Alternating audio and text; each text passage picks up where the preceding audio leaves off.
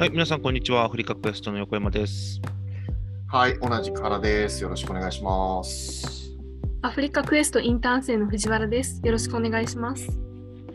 はい、えー今回もこの3人で、えーポッドキャストをお届けしていこうと思います、えーこのポッドキャストでは、アフリカに関するホットな話題をもとに、経験や所感を交えつつ、自由に喋りながら深めていきたいと思います。まあ、15分から20分程度ですが、えー楽しんでいただければと思います。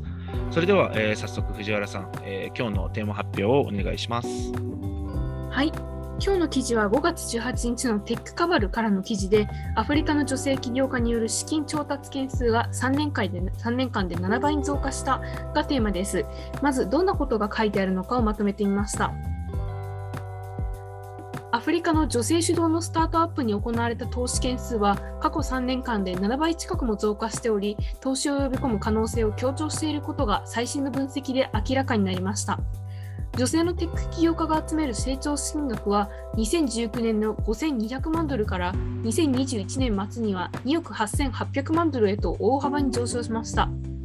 しかし女性主導のベンチャーはハイリスクであるといったような投資家の偏見であったり、女性起業家たちが資金調達に不安を抱え、銀行融資などに頼りがちであるということが資金調達の妨げにもなっているようです。個人的にはそのアフリカでのスタートアップとか投資が盛り上がっている中で女性起業家たちがどういった状況にあるのかっていうことが気になっていたためあの今回の記事をピックアップしてみました、まあ、こうしてみるとかなり成長速度は速いしあのまだまだ成長の余地はあるというふうに思っているので、まあ、障壁をどう超えていくかがポイントなのかなというふうに思ってますね。はい。ありがとうございます。なんか、そうですね。やっぱこう、アフリカ、まあ、資金調達増えてますけどね、まあ、なかなかこう、最近だとようやくテックのレポートの中にも、その女性の企業比率みたいなあものもなんか少しずつデータとして出てきてるので、まあ、まさにこういうところっていうのは、まあ面白い、えーっていうか、まあ、今後、まあ、大事になってくるトピックなんだなというふうに、えーと思います。ありがとうございます。ちょっとまあ、もうちょっと細かいところ、多分記事に書いてあったので、えっ、と、まあ、数字とかも含めて、ちょっともうちょっと補足してもらってもいいですか？はい、そうですね。えっと、あの女性が経営するテック系新興企業への投資の割合は2021年には約6.5%となって、まあアフリカのスタートアップエコシステムで調達された15ドル、あ15ドルというふうに設定すると、わずか1ドルが女性が経営するテック系新興企業に流れることになってます。で、あの特にあのアフリカの女性起業家で資金調達件数が多いのはやっぱりケニアなんですね。でまあ、過去2年間で全体のシェアは下がってるんですけれど大陸では最も多くの資金を集め続けています。で、えっと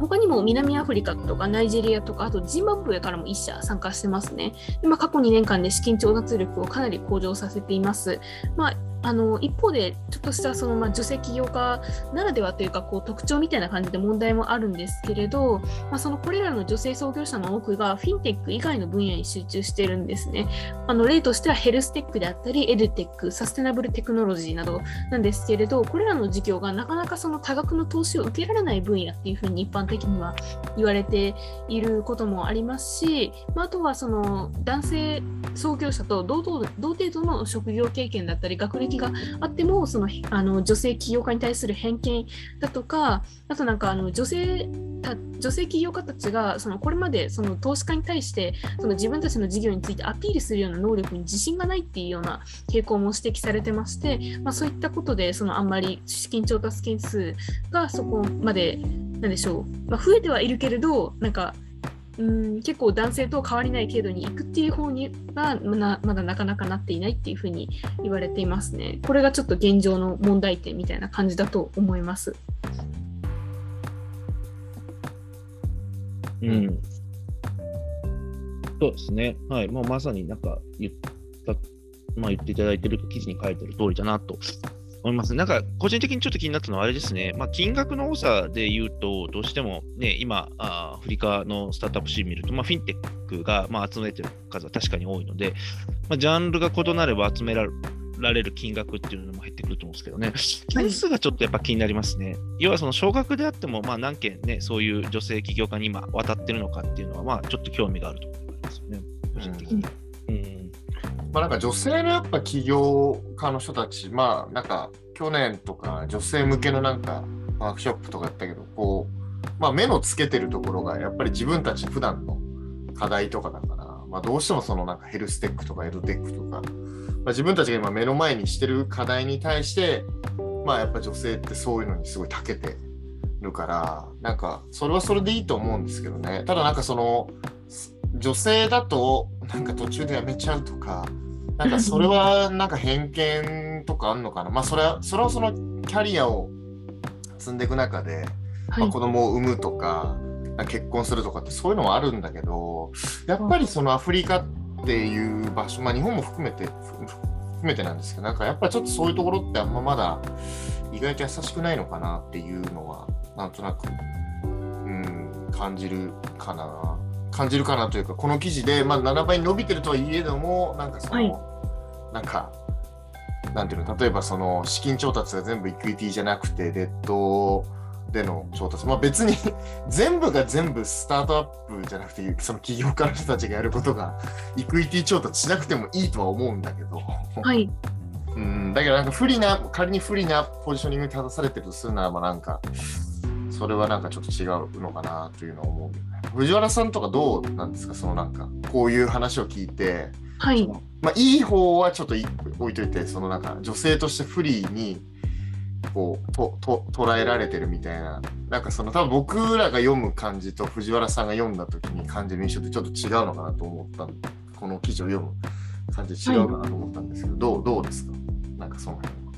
ああ、そうですね。うーん。なんか日本だと、ちょっとその女性起業家っていうことになると、その独自のコンテストみたいな感じだったり、ワークショップみたいな感じで、あの私もその原さんがその参加し、うんっていうか、はい、主催してくださっていたワークショップ参加しましたけれど、そういう機会、なんとなくこう注目して設けられているなっていうイメージはあるんですけれど、今この記事を読むと、やっぱりその少ないなっていうか、こうなんとなくネガティブな印象を受けるんですね。タイトルはポジティブなんですけれど、なんか個人的にはなんかそういったなんでしょう、うん、まあなんかこう女性ならではの着目着眼点みたいなのもやっぱりあると思うしそれをなんかあの活用してその起業してなんか同じその女性の問題を解決するっていうような視点だけじゃなくてそれ以外の問題も別の視点からアプローチしたりっていうようなことに活用していけたらすごくいいなって思ってるんですけれど現状としてはちょっとなんか残念な感じもあるというかもうもう少し伸びてもいいんじゃないみたいな気持ちになったところははいありましたね。よく、うん、横川さんどうですか？なんか。そうですね。まあ、えっ、と、女性っていうところを、まあ、一個切り取るとこういう見え方になると思うんですけど、まあ、うんあの、はいわかんないですよね。この記事の中でもやっぱりね、あの、女性に対する偏見がみたいな、ね、その v VC サイドにおける偏見とかみたいなのがあるみたいな言及もありましたけど、なんか僕にとってはそういう偏見ってあんまりなくて、あんまないよね。うん、なんかやっぱむしろ思うのは、逆に言うと女、さっき言った女性だから目をつける分野ってあるじゃないですか。女性ならではの視点というか、うん。感性とかに入る。場所もあるし、うん。で、その中でやっぱりヘルステックが多かったりとか、まさにそのエドテックが多い、あと、まあ、ビューティーテック、まあ、その、ああ、そうだね。はい。うん。っていうところになると、逆に言うと、そのもう分野自体がそもそも VC から本当に調達必要している分野なのかみたいなところのあ方があ、なるほどね。だからむしろ借り入れね、ネットでもう全然回るんだったらそれはそれでいいよねって思っちゃうので、なんかそどういう視点で見るかかなってちょっと思ってるんですよね。別に女性じゃなくても男性でもこの分野で起業してれば、もしかしたらネットに頼るところも多いのかもしれないよなとかってちょっと思ってるんですよね。うんうんなんかやっぱどうしてもその投資家目線で見るとそのイクイティ調達をしてないとなんか事業としてなんか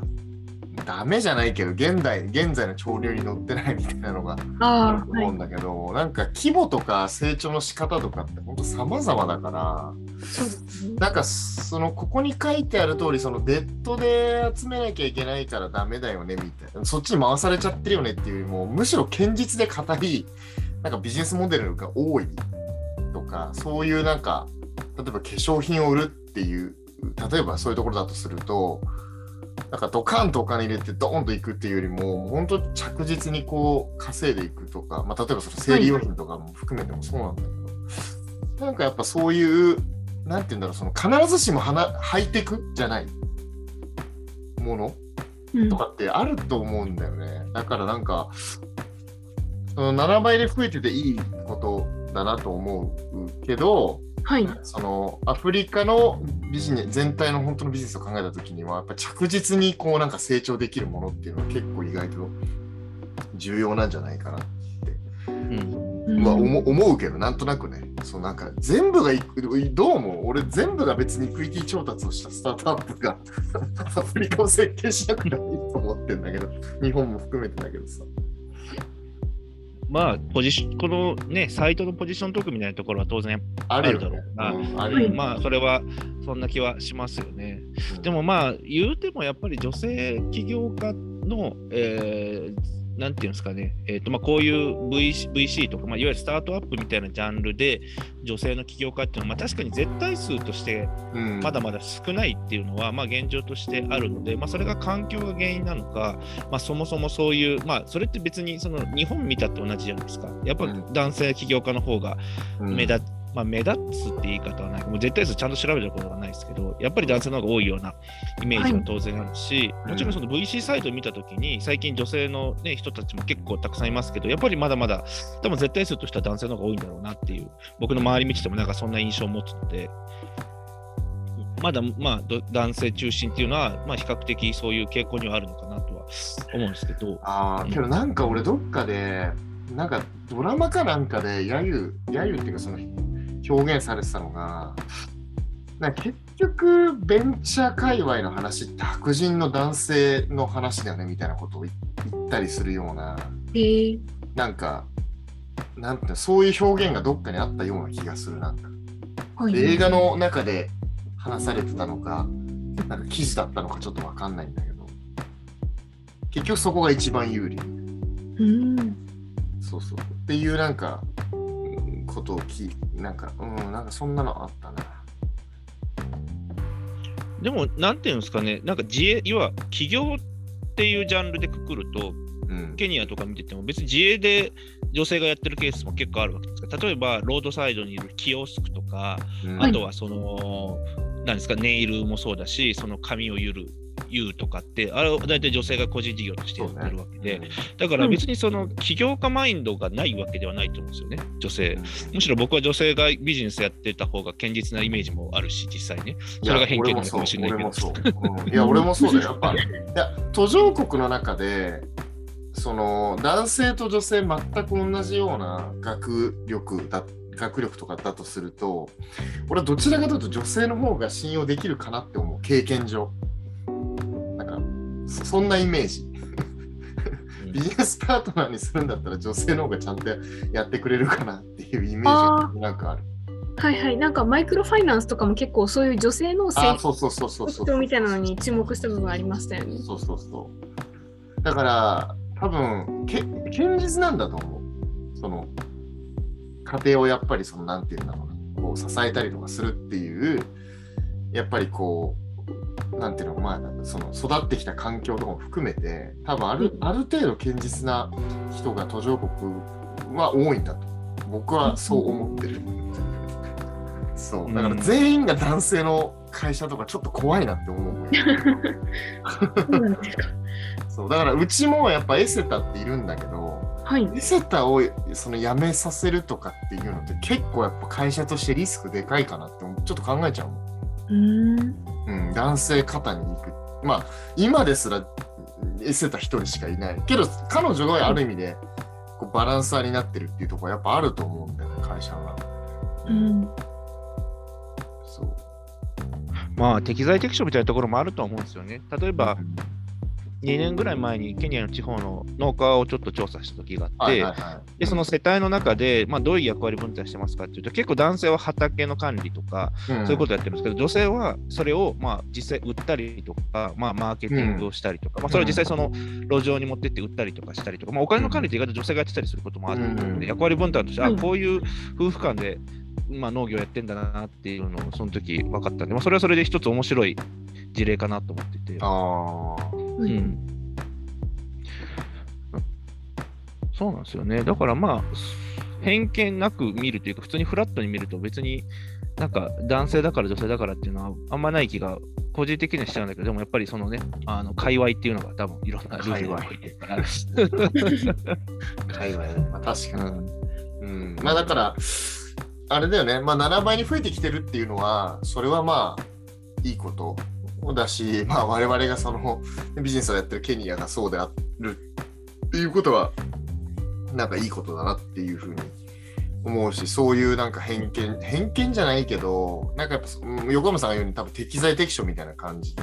はい。なんかその多分女性がすごい強い分野ってあるんだよね。で、多分アフリカってまだそのいわゆるまあうんファイナンスのところが十分整ってないから今そこにバーッとお金がこう集まってるけど、ある程度鳴らされた時に多分次にどんどんどんどん上に乗っていくサービスは別に男性も女性も多分そんな関係なくなんか来る。そもそも金融業界が男性が多かったりとかっていう話がもしかしたらあるかもしれないから。はい。うん多分これからそのヘルステックの話もそうだしなんかエドテックもそうだしやっぱそのある程度お金が回り始めた時にだんだんワークしてくるような事業の内容だと思うから多分これからもっともっと増えていくだろうし、はい。うん、活躍する人とかいるんだろうねきっとねそういう人にいっぱい会いたいよね そうですね。なんかすげえざっくりとした感想になっちゃったいやいや、私もちょっと会ってみたいなというふうに思います。なんかこういうふうに、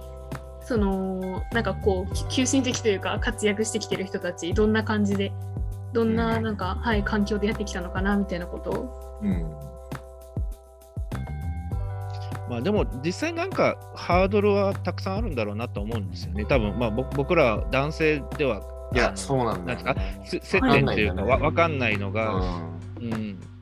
多分藤原さんも生きてる中でもしか日本にそういうのがあったかもしれないし、これから社会出た後にもしかしたら何か女性だからっていうことで何かこうハードルが男性よりもある部分っていうのが多分あるんでしょうね。まあ、だからこそ女性を中心とした、まあえー対象としたまあサポートだとかっていうのが、まあ、いずれにせよなんていうんですか仕組みとしてまあ必要なんだろうなと思うんですよね。うんはい。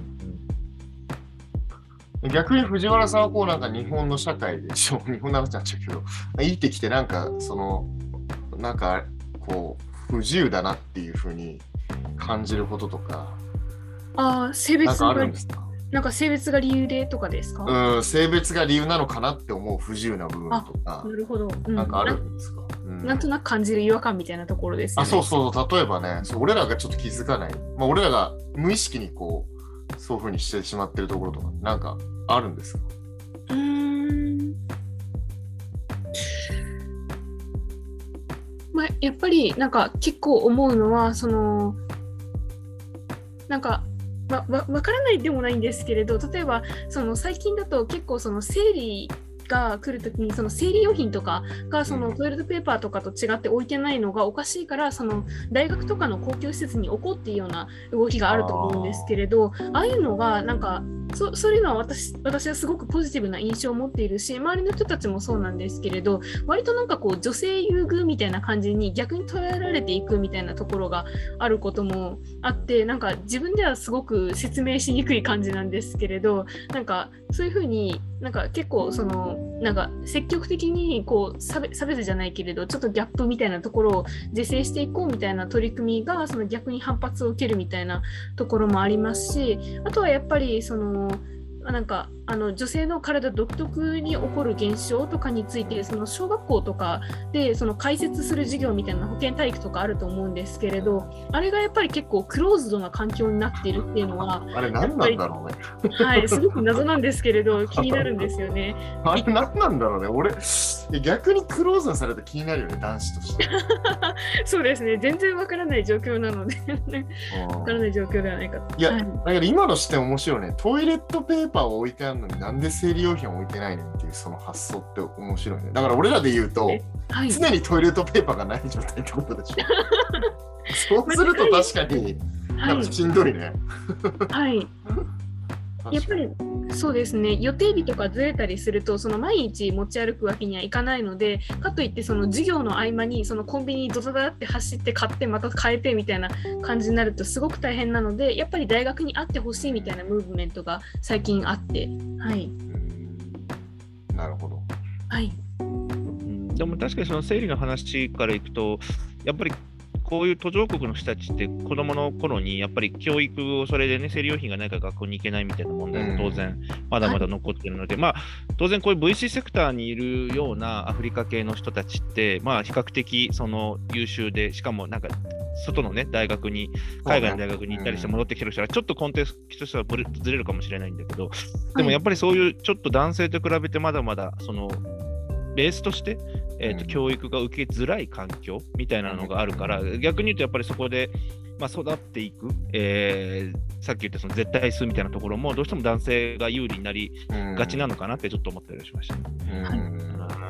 なるほどい。やだけどやっぱそのアフリカの女性が生きてる環境を考えると今の横山さんの話じゃないけど。やっぱそこを改善しようって思うよね普通に考えたらそこにやっぱそこで起業しようとか、そこの問題解決したいなって絶対思うよね。はいうん、そこになんかお金がね、まあ、回ってるような回ってないような感じだとねうんそれはそれでなんか悲しいよね。そうですよね。なんかうん。個人的には最近その日本人の方でもアフリカでそういう生理関係とかあのなんかこうヘルスに女性独特の悩みに対するフェムテックですかね。ああいう事業を起こそうみたいな感じの人もたまにその見見かけることはあるんですけれどなんかこうそのアフリカのその現地の女性だからこそっていうような視点も大事だと思っていてだからこその現地のその女性がそのなんか起業していくみたいな潮流には注目したいみたいな感想もあるはあるですありますね。はい。ま